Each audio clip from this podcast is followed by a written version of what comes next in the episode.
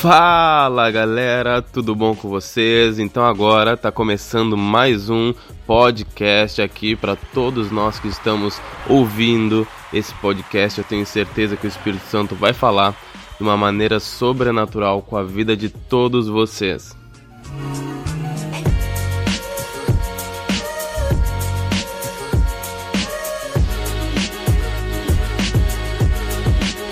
Vamos lá, vamos lá então. Tá começando mais esse podcast, é mais uma maneira com que eu achei de evangelizar e falar da palavra de Deus também. Então, você que não tem muita oportunidade às vezes de estar conectado, de estar presente em alguma célula também ou estar conectado via Instagram, eu tenho certeza que o Espírito Santo tem algo para falar na sua vida e eu espero realmente que faça sentido tudo aquilo que a gente vai conversar.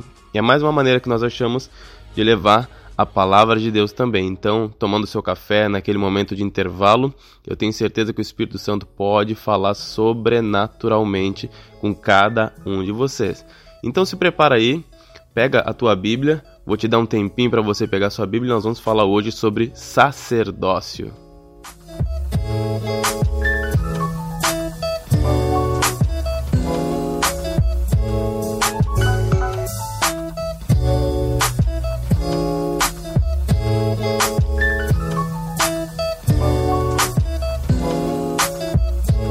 Vamos lá então?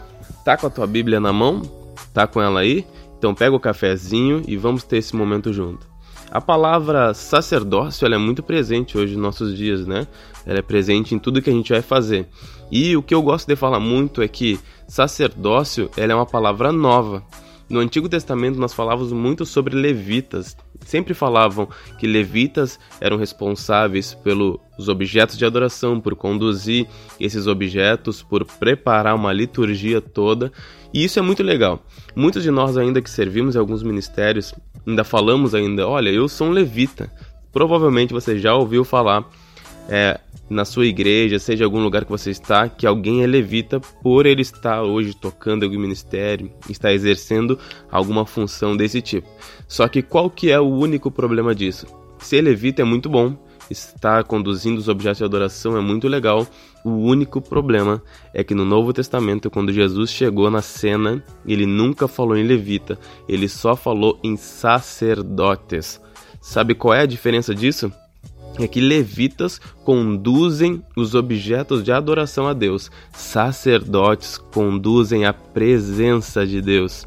Eu não sei você, meu irmão ou minha irmã que está escutando, mas eu não quero somente levar os objetos e conduzir objetos de adoração a Deus. Eu quero conduzir a presença dele em todas as áreas. Eu quero realmente levar a presença dele para qualquer lugar que ele precisar. Então, se há alguma doença que está na minha família, eu vou conduzir a presença de Deus para que a cura aconteça. Se eu preciso de um renovo, eu vou conduzir a presença de Deus para que o renovo venha sobre a vida das pessoas.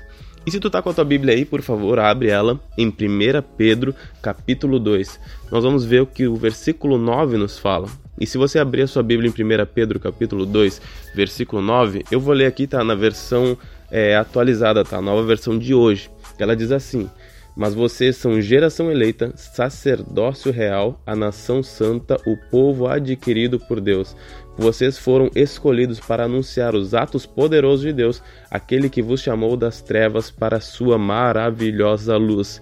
Então nós somos geração eleita, somos pessoas eleitas para uma geração somos sacerdotes, ou seja, nós somos eleitos para conduzir. Lembra que sacerdote conduz? Então, nós somos eleitos para conduzir a presença do rei para uma geração. Nós somos uma nação santa. Santa no original significa separado. Nós somos separados para conduzir a presença de Deus para uma geração. Mas somente conduzir não.